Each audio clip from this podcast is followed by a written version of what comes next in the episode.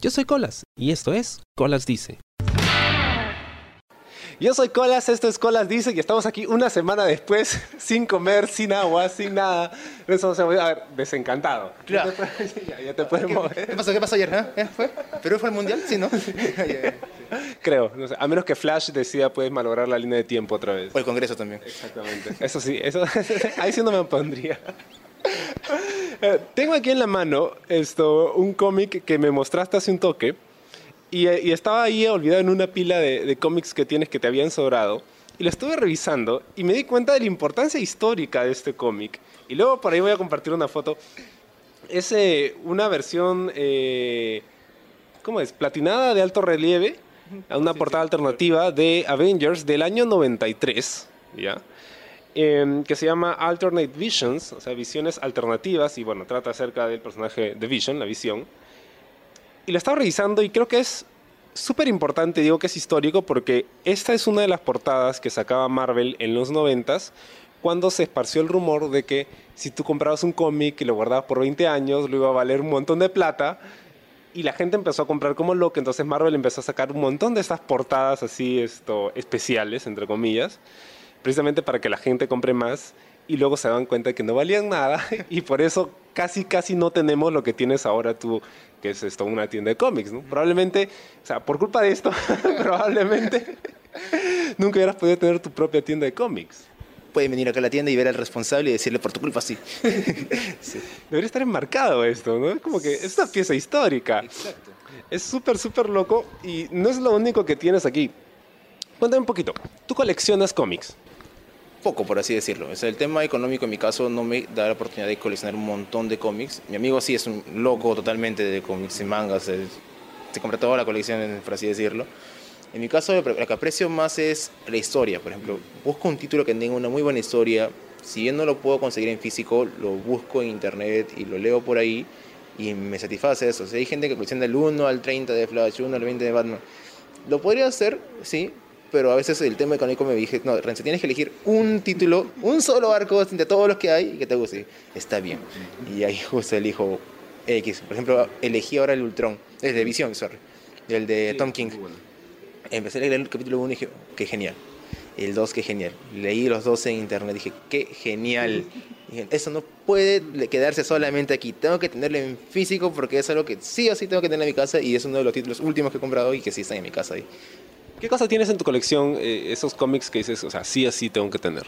A ver, eh, sí o sí Watchmen, Nemesis de este Image, uh, algunos títulos de Batman, ¿qué más? Eh, bueno, sí o sí los 21 que los tenía ahí, es Invasión Secreta, fue algo muy particular porque eran 27 números de Invasión Secreta de 21 y si bien obviamente no son wow, o sea, la gran colección con una tapa dura o algo más, pero una colección emocional fuerte es ahí porque es, al principio conseguí los 18. Me faltaban 9 más. Y dije, ¿cómo voy a conseguirlos si ya no hay más? Ya se, se descatalogó, porque lo conseguí en una feria así, este, me, así vendían cómics al azar, 3 por 10 y ¿cómo voy a conseguirlo? Y viene la gran ruta que este, un ahora siempre tiene, cuando tiene, quiere terminar la colección, es buscar tienda por tienda, donde sea, internet, rumores, te ponen a 6 soles. No importa, quiero terminarlo, 10 soles. Lo dudas, quieres, pero la paciente ya me dijo que llevas. Y me he llevado a lugares como Quilca, donde he encontrado, así, es, aunque sea semi conservado bien, démela así como loco, démela, toma mi dinero, dámela, y digo, genial. Y me pasó eso también con God Story, que es este, God's World de Pre 21. No la conseguí a su tiempo, no la vi en tiendas, no la vi este, en kioscos, caminando por Quilca así, este, buscando un regalo, un libro aquí, voy y veo, ¿este no es God's World? Y reviso uno, el uno, pum, separado. El 2, pum, separado. El 3 tiene que ser acá, tiene que ser acá, tiene que ser el 3. No estaba el 3. Señora, por favor, dígame que tiene el 3 en su almacén. ¿qué cosa es? Es un cómic. ¿Es la portada? Dame un rato. Fueron 5 minutos así de espera tan fuerte como el partido de Perú que está así con la tensión fuerte. Yo estaba con esa tensión. Voy a conseguirlo, voy a conseguirlo. Yo sé que lo termino, yo sé que lo termino. Y por suerte a mí así lo tenía. Y así, yes, y me sentí como, me sentí como Rocky cuando tenía la pelea así, yeah, yeah, lo logré, yeah. Empieza como Calamardo en ese episodio en que toca la banda. El concierto así, así todo el todo el concierto cayendo así, uh, y yo, yeah, sí. pero fui a buscar Invasión Secreta y no había. Pero bueno, salí feliz con Osgore, sí, sí. Cuando vas a una tienda y de repente no encuentras lo que tienes, pero por ahí encuentras algo que... "Meh". La cosa es llevarte algo. Vine por bronce y vine por oro y, y conseguí oro, mejor dicho. Sí, salí feliz. Eh, me comentabas que Watchmen es un título que es súper fundamental. ¿Por qué crees que, que, o sea, a pesar de todo el tiempo que ha pasado, sigue siendo tan relevante? Tanto que están sacando una especie de secuela, que es Thumbs the Clock, y ha hecho que el mundo se vuelva loco y hayan colas y colas y colas para comprar el número uno. Tú lo has dicho, porque es un título que tú puedes leerlo una vez, pasan días y lo vuelves a leer y sientes esa frescura de haber leído una historia. Pasan una, semana, un mes, un año, lo vuelves a leer y te encanta tal como, si fuese la primera vez que lo lees. Es un cómic que para mí no envejece nunca. Puedes darle a una persona adulta, puedes darle a un joven, hasta un niño de repente, no, no conoce tanto por ser temática más para adultos, pero lo va a disfrutar. Y eso me pasó porque recomendé ese título a varias personas y dijeron, wow, qué genial, wow, qué genial. Obviamente no les dije que vean la película, preferí que vean el, el- el cómic, pero yo lo tengo en mi casa y a veces cuando termino un libro de leer y quiero leer, quiero cambiar de cosas, agarro Watchmen y lo leo. Pasa un mes, bueno, vamos a leer Watchmen otra vez y disfruto cada hoja, disfruto cada viñeta, cada parte y, y eso es lo que me hace para mí que ese cómic va a ser inmortal, o sea, nunca va a envejecer. Y eso es lo que hace para mí algo muy valioso, porque uno puede leer una historia y decir, ya, terminé la historia listo. No lo vuelves a leer en un mes, un año, 10 años, toda tu vida y lo dejas ahí abandonado. Pero Watchmen es uno de los que sí o sí tiene, lo lees una, dos, tres y va a quedarte siempre ese impacto de la primera vez que lo lees. ¿Cuál crees que es la empresa de cómics que mejor está haciendo las cosas? O sea, Marvel, DC, Image. Yo arranqué con Marvel, puede ser que una mitad de mi corazón es Marvel. Te no daba mucha fe por DC. Ahora que estoy con la tienda, estoy leyendo el nuevos arcos de DC. Totalmente DC, totalmente está que le gana ahorita en algunos títulos a Marvel. Los eventos que está haciendo ahorita DC están mucho mejores, los personajes están muy mejor desarrollados. Algunos, como Nightwing, eh, sus arcos están muy buenos. Batman, obviamente, ya siempre es clásico.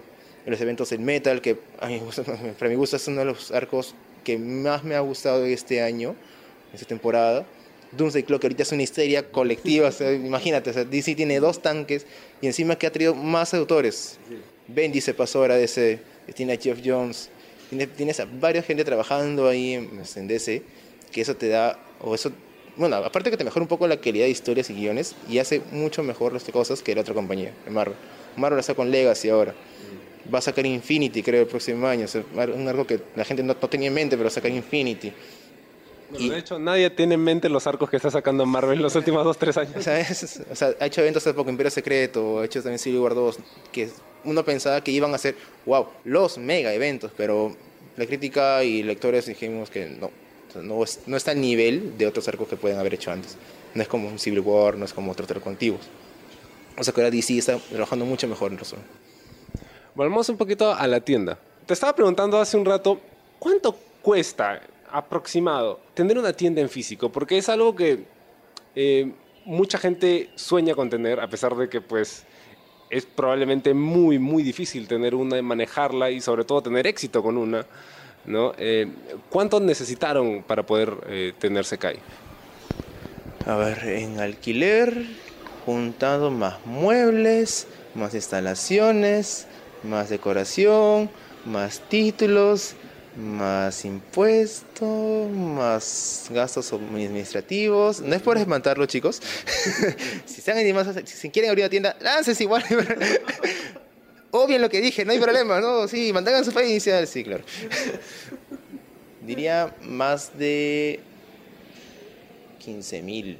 Y eso, o sea, más, más todavía. o sea, es fuerte el gasto. Obviamente es un gasto, es una inversión de arranque. o eso se devuelve con el tiempo. Y este, sí, pues es un- una inversión fuerte. Es un platal, ¿no? O sea, sí, es un platal. Y más que somos jóvenes, tampoco no es que seamos así, este, en Flame Weather, que tenemos, compramos eh, carros a las 3 de la mañana, no. O sea, son, algo- o sea, son sacrificios que uno tiene que hacer, o sea, aparte del tiempo, es el dinero. O sea, a veces creemos, ¿verdad?, que estamos más locos al tener esa idea, pero creemos que es el cariño que le tenemos a la tienda, el cariño que le tenemos a la gente que viene, el cariño que tenemos al servicio, más a los títulos que queremos y tenemos, hace que esta idea siga más adelante. Bueno, y a ti te ha tocado pues hacerte cargo de la, de la administración, de estar aquí, de recibir a la gente. ¿Ya habías hecho algo así o, o es que tu primera vez en, en atención al cliente?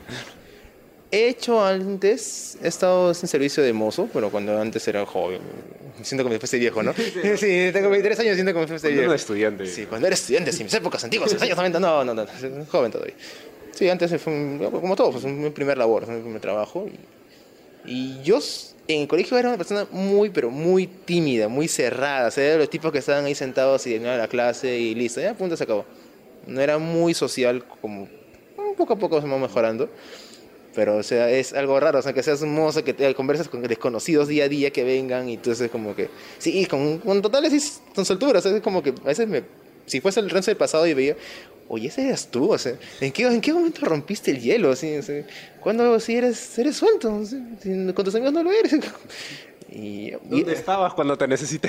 ¿Por qué no fuiste así en el colegio? Tu vida social, tus amigos. ¿Por qué recapacita? Así. Ya, pues eso fue como mi primera experiencia con personas desconocidas, por así decirlo, que eran clientes en este, en este restaurante. Y eso fue lo que me hizo romper el hielo y aparte puedo decir que una influencia, o sea, rara es este, escuchar radio.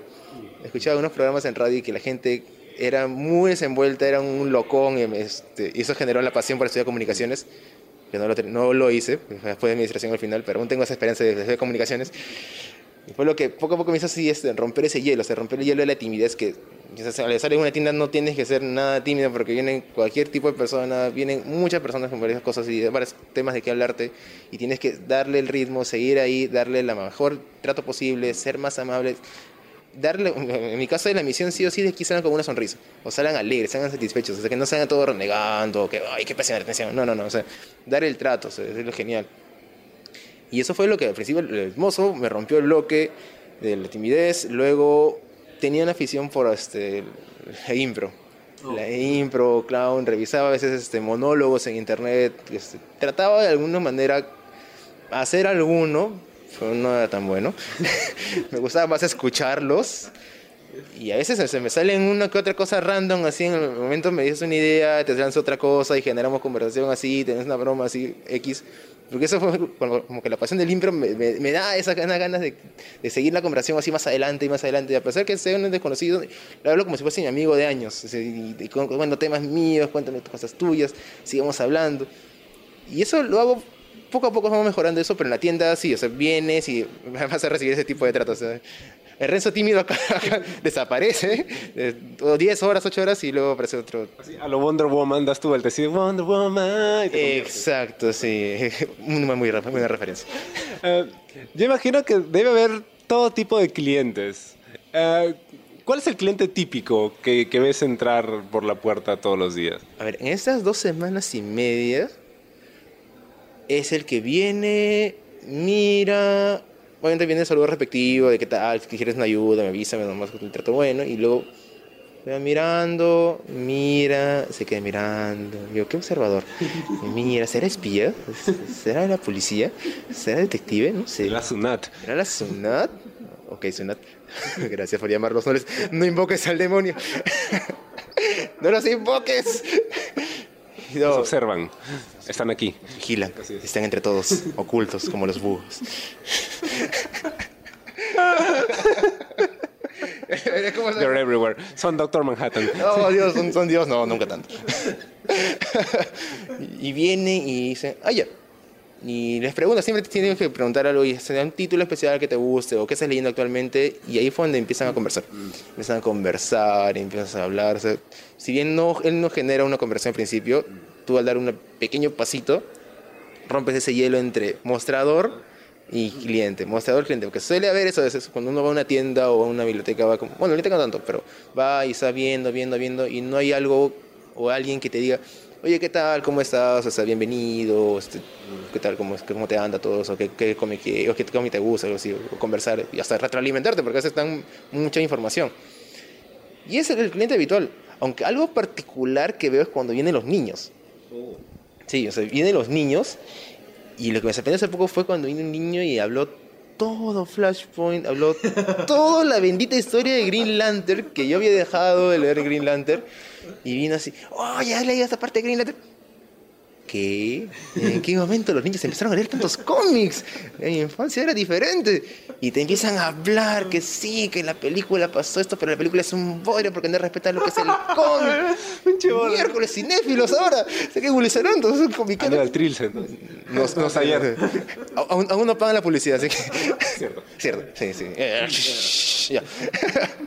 Y, ¿Qué diablos se vienen así? Que sí, que este, la película ha sido mala, que el personaje es diferente en el cómic, que no respetan nada. ¿Cómo haces en esos casos cuando, el, cuando un chico lo sabe más que tú y te pregunta por cosas y qué le responde? Escucharlos, escucharlos. Da un poco de risa, obviamente, no una risa así de burra, una risa de "Uy, qué, qué particular, qué curioso este momento.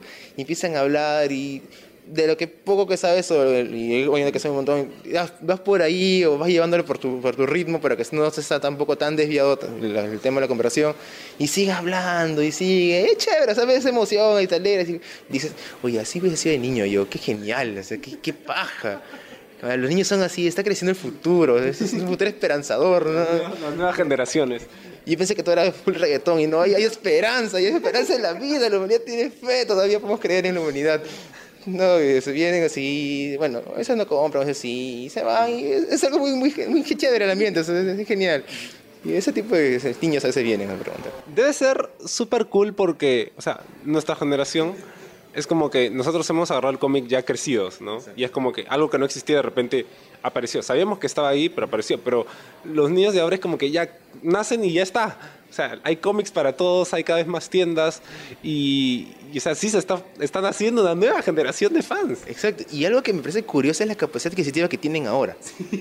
Mucha, porque antes yo sufría, sufría por mi cómic de 5 soles, de 3 soles encima con tu cuponcito de Pro 21. Y era feliz, ya era el niño más feliz del universo. Y ahora vienen y compran uno, una un TPB, un hardcover, un cómic inglés a eh, 30, 40 o el precio que sea. Digo, wow, ¿de qué momento los niños tienen esa capacidad adquisitiva? O los papás. Me acuerdo una vez en una feria que estuvimos, vino mi papá y que quiero dar un regalo a mi hijo. Dame esos cómics de Batman. Señor, está en inglés. No importa, está en cantidad. No importa. Wow, dije, ¿qué tal, padre? Adóptame. ¿Por qué no me adoptaste cuando era niño? no, y, y se llevan, o sea, hay gente que se lleva así, y wow, o sea, me, me- me dan indicio que Perú no está mejorando. Pero avanza. Pero avanza. Toledo, regresa, por favor. No, eh, bueno, no, sí que regrese. Claro, que regrese por la justicia. Venga, no es- Ya que eras Alan. Algún día. Sí. No escaparás de la justicia. El publisher. El publisher. Sí, o sea, te comento algo. Mi primer cómic fue una historietita chiquitita que la compré en esos puestitos que se llaman en los mercados donde venden libros usados. Chistes, por así. Exactamente, un chistecito. No, que chistecito lo hace sonar como que tengo 40 o 50 años. Nada, nada que ver. Ya, pero sí, era una revista chiquita y era el, el encuentro de las eh, Superwoman. ¿ya? Y se supone que eran de universos paralelos, una con cabello largo y otra con cabello corto. Ese fue mi primer cómic. ¿ya? Y yo lo leí y es como que, oh, este es un cómic, pero era como que de los 60, 70, antiguazo. Y los dejé. Entonces cuando aparecen los cómics de Perú 21, a mí no me llamaban la atención porque eran grapas. Entonces dije, bueno, y si le cae agua se va al diablo. Esta vaina se apolilla y no. Y de repente sale Salvat con las tapas duras. Y yo dije, hmm, eso es algo que podría pagar porque, o sea, la presentación está chévere, el precio no está tan mal. Y luego me di cuenta, o sea, para mí era una inversión. Pero luego me di cuenta de que esa es como que la punta del iceberg del cómic, ¿no? Y de repente empiezas a buscar eh, versiones cada vez más deluxe, cada vez más especiales, cada vez más grandes, como que el precio se incrementa completamente. Hace poco estuve en una tienda con un pata que no sabía nada de cómics, y yo le digo, ah, mira, este cómic de, de Spider-Man es muy chévere, esto creo que lo voy a llevar. Y me dice, ¿y cuánto cuesta? 100 soles. Y es como que el pata, o sea, casi se cae de espalda porque jamás creyó que un cómic pudiera costar tanto dinero. Claro. Y eso que 100 soles ni siquiera es como que wow para los No, cómics que puedes encontrar. Es algo normal, o sea, es algo promedio. Es más, algo particular, algo complementando esto es que cuando le comenté la idea a mi madre de abrir una tienda de cómics, es este, hijo, ¿eso cuánto cuesta? ¿Esos no están un sol, dos soles? Mamá, no, están más caros. ¿Qué? ¿Sí? ¡Wow! Me pone su cara así de sorpresa. ¿Y cuánto están? 20, 25. ¿Qué? ¿Pagan por eso? Mamá, si vieras a la gente que compra en cantidad, mamá, te caes de espalda, te paras y te vuelves a caer otra vez porque es, es brutal, o sea, es, más caro todavía. ¿Qué sí? ¿Tanto gastan así? mi mamá no sabe nada de cómics, así que no, no, no, no critiquen. no, no le hagan bullying. Este, y dije, ah, ya, wow, ¿cuánto gastan en chicos? Bueno, tendrán plata. La clásica, la clásica frase con la que cierra todo. Tendrán plata. Es probablemente el hobby más caro que he tenido en mi vida. Es, es muy caro. No es fácil ser coleccionista de cómics. Bueno, en, sí ser coleccionista algo es, una, labor muy cara. Hay cosas como los vinilos o, sea, los mangas, que compras un precio de un manga con un cómic, el manga original es más caro todavía. Pero si quieres empezar una colección, tienes que saber que sí o sí tienes que invertir fuerte en traer tomos que sean número uno o grapa que sean número uno para coleccionar. Si vas a coleccionar piratería, viejo, o sea, autobaneate porque no, o sea, que esa es la peor cosa que puedes hacer en tu vida. Sí. Um, cuando viene alguien que no sabe de cómics, o sea, por ahí ha visto las películas y no conoce muy bien, y te pide que le recomiendes algo, ¿qué cosa le recomendarías como para empezar? Me hace recordar otra historia que ha venido hace poco. Un, un, un, bueno, dos este, señores con, eran tíos, con un montón de tres niños, tres sobrinos. Y empezaron a hablar acerca de las películas de Marvel. Decían, en la película Hulk es más fuerte que Thor. Y no hay ni un superhéroe que es más fuerte que Hulk. Estaba ahí, escucho, ¿no? Con, el perro se me pone los así. ¡pum! A lo peluche. ¿Qué, ¿Qué, ¿Qué está pasando aquí? Sí, que Hulk es más fuerte, que no hay ni un superhéroe en toda la historia de los cómics que deben ser. Ah, ya, bueno. Pues acá salía Watchmen. ¿Qué? Me dice, Watchmen, sí. No. Y empezamos a hablar de Watchmen, y justo de Doctor Fate y otros títulos más. Y, y, empezamos a alargar más el universo que son los, este, los espaciales, los cósmicos que generan todo lo demás universo. Y al final quedaron como que todo esto había en los cómics. Yo pensé que Holly era más fuerte. No, hay más historias, hay más cosas. Y, a veces si bien las películas influencian para que empiecen a leer los cómics, pero es algo que a punto personal creo que motiva más a que expandas más el universo de, este, superhéroes, o sea, que aprendas mucho más, que compares también varias cosas y que no tres o dos horas no encierran todo algo tan genial como es el mundo comiquero. O sea, ¿qué título de Marvel crees que alguien que por ahí ha visto un par de películas o sea, debería leer como para empezar? Si ha visto las películas, ya que está con toda la onda de que recién conociéndolos, y algo que me gustaría que experimente lo mismo que yo cuando este, volví con los cómics de Civil War. Lee Civil War, sé que va a ser complicado porque son un montón de héroes, pero ese montón de héroes te va a dar curiosidad de, ¿y ese quién es? ¿Y ese quién es? ¿Y este quién es? O sea, para mí ese es un arco bueno, muy bueno, pero que genera la expectativa de querer saber más todavía de quiénes son todos los universos, por qué se pelean, por qué están ahí debatiendo, qué ocurrió antes, quiénes son los New Mutants, por qué este, quién es Nitro, quiénes son todos. Y, y, eso es lo que a mí me pasó, o sea, conocer más de los héroes al leer Civil War. Me gustaría que la gente que venga aquí también experimente. ¿Qué cosa eh, viene para Sekai? Bueno, ustedes están nuevecitos, acaban de estrenar la tienda, está, está limpiecita, la, la, la, pintura está blanquita, todo bien chévere.